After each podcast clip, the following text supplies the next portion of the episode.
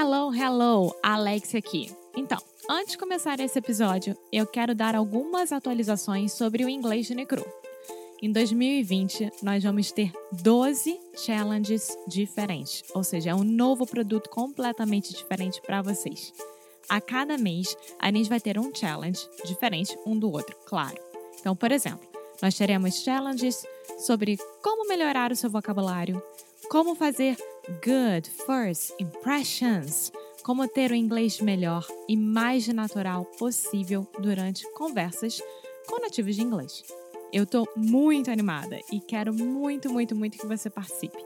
Então, se você gosta de nós, se você gosta do nosso trabalho, se você gosta aqui do Inglês no Micro Rádio e quer ficar de uma vez por todas sério com seu inglês, começando agora em 2020, vá lá no nosso site inglêsdenecru.com. Now, on with the show.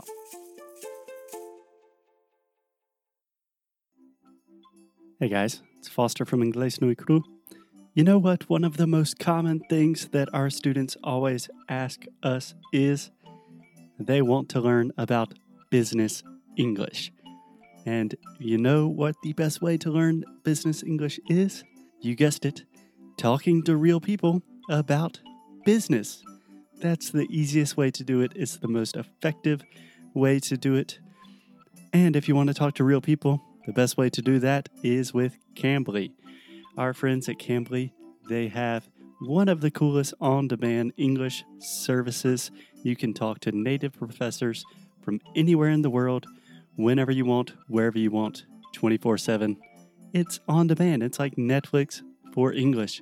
It's amazing. If you have not tried out Cambly, you can go to cambly.com and use the promotional code Inglés Podcast to get your first class for free. Yeah, it's totally free. So again, go to cambly.com, use the promotional code Inglés Podcast to get your first class for free. Okay, let's get on with the show.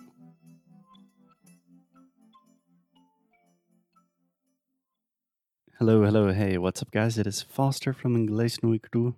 This week on Inglés no Cru Rádio, we are talking about Brazil because Alexia is really missing Brazil. I am too. And on today's show, Alexia is going to suffer a lot. I, I don't know. I, I don't want to do it. Okay.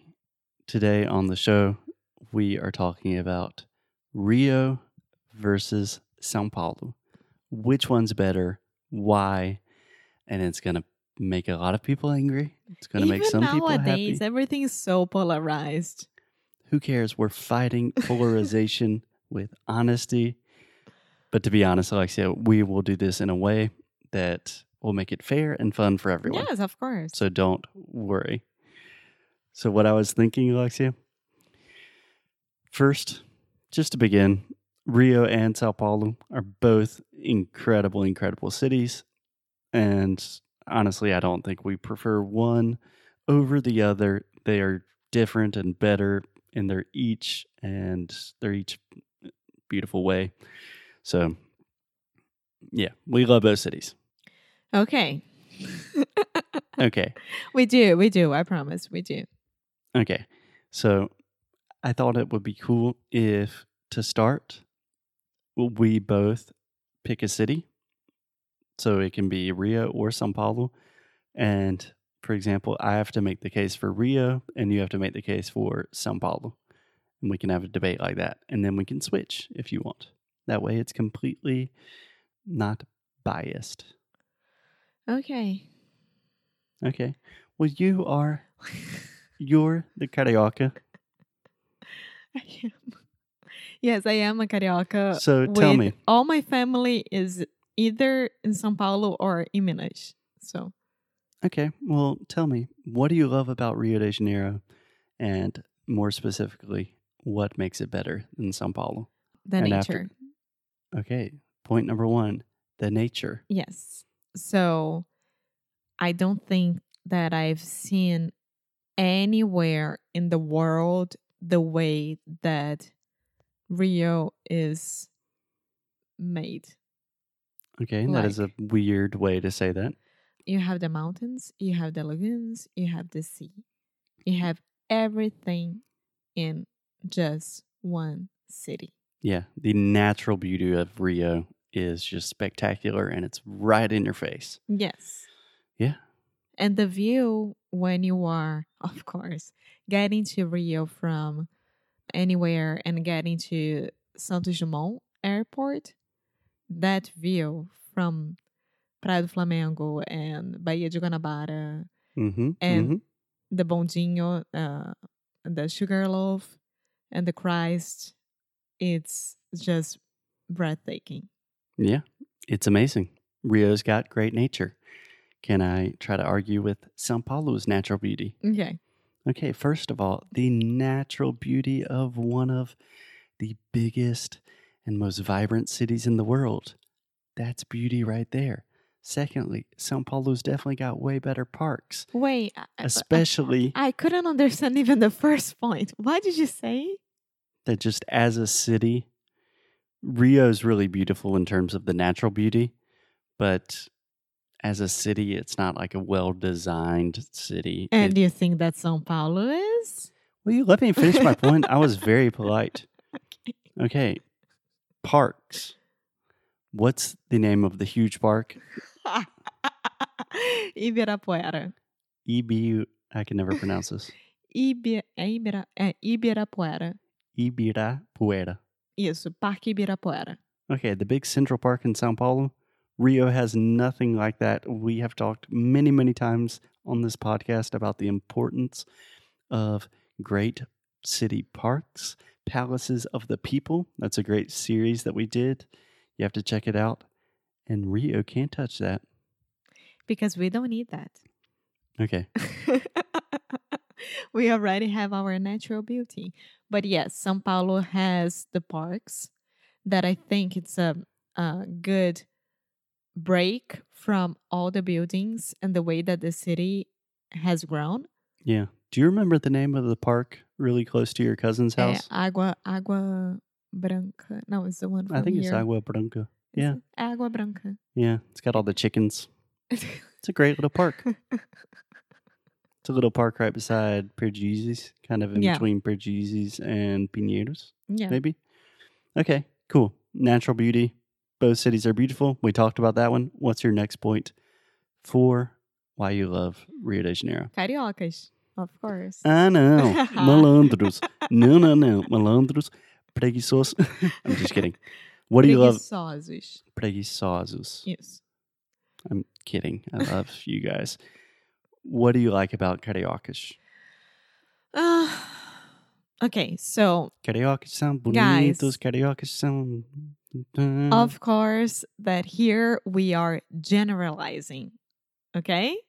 Just to make this point. So I think that cariocas are happier with their lives than paulistas in a way that we have more life quality, quality of life. life uh, quality of life. And in this case, Alexi, you want to say, probably you would say that cariocas have a higher quality of life. Yes, but not financially. Yeah. You You're know what I talking mean? about, yeah, just in general, they have a better disposition. They're a little bit happier, more easygoing, relaxed, that kind of thing. I feel that because in São Paulo, I always feel that it's extremely work related and financially related, and everyone is so focused and Focused. focused. Okay, so this is something that I have to correct our students with all of the time. With the first O sound in the word focused, this is a pretty intense moving vowel. So you really want to start with the O, O, and then move that into a U. So O, fo, focused. Focused. Yes, because the way you were initially pronouncing this word sounded very similar to focus, which sounds very similar to Fornication. uh, yeah, could be. Yeah. So focused. Yes. Okay.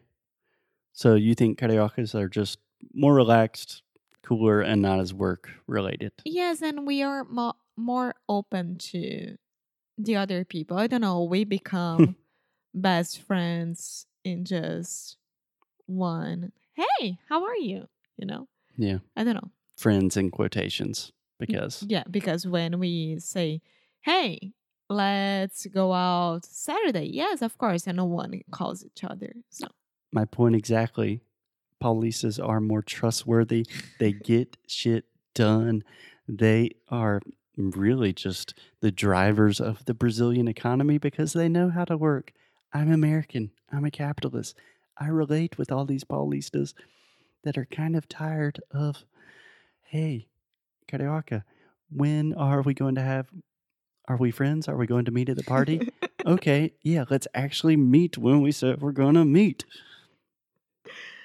That's my case. yes. What else? So we talked about nature. We talked about the people. What about the food? I think it's almost the same. No, no, you have to defend Rio because this is a strong point for me. Okay, so you. Why is it a strong point for you from São Paulo? What do you know more about São Paulo about food? Do you want me to start with my reasons for the food scene in Sao Paulo? I know I, what you're gonna say, but go ahead. Many, many of the best restaurants in the world, quite literally, some of the best restaurants in Latin America are in Sao Paulo. There are so many amazing Italian restaurants, Japanese restaurants. Hell, there's an entire Japanese neighborhood with some of the best sushi I've ever had in my life. Shout out to all our friends in Liberdade. And Shout out to your friends in Liberdade. yeah, yeah. And no offense, Cariocas, but eating out in Rio, I've It's so it easy lot. because you don't have to spend much money to go to this fancy Mm. restaurants. You just need to go sit down at a boteco, grab some asinhas de frango, and you're done. And you're good. And then you made a, a, a, a long friendship, friendship, friendship with the waiter because now you're calling him the first name. João, traz aí mais uma. calling him by his first name. I don't care. I'm making my point and then I get nervous about it. Yeah, sure. If you want to have some asinhas de frango with o João for 80 reais in a dirty little boteco, that's totally cool.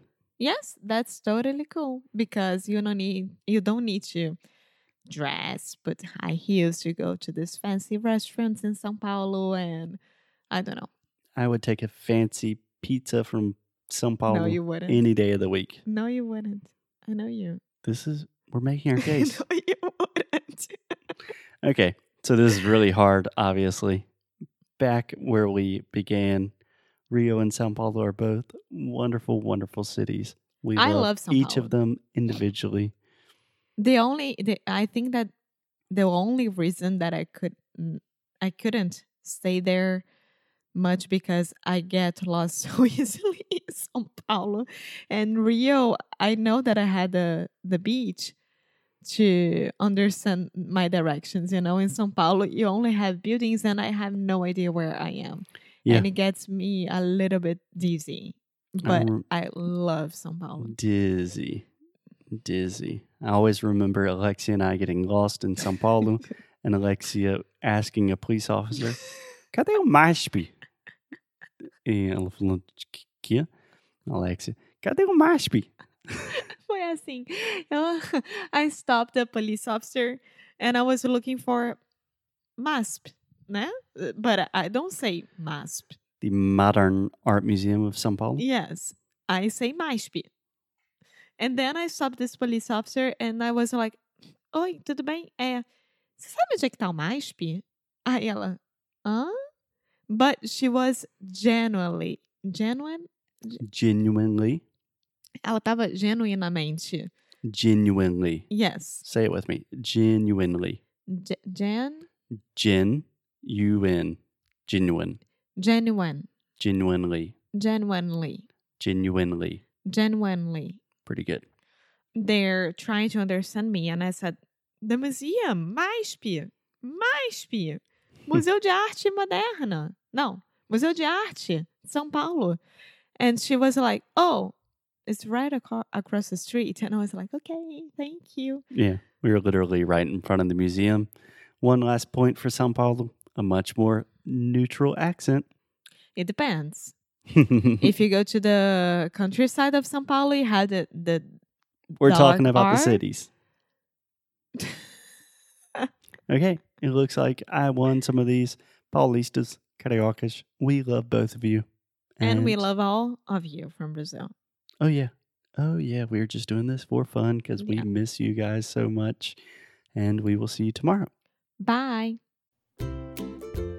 Muito obrigada por ter escutado mais um episódio aqui do nosso Inglês de Necro Rádio. Como sempre, vou pedir para você deixar sua review, deixar o seu e-mail no nosso site inglêsdenecru.com, ficar de olho nas novidades que a gente sempre manda, nossos recursos grátis, enfim, todas as novidades que a gente puder, a gente vai estar compartilhando com vocês, principalmente por e-mail. Então, é isso. Eu quis aqui dar esse recado. Como sempre, obrigada pelo suporte e a gente se vê no próximo episódio, tá bom? Bye!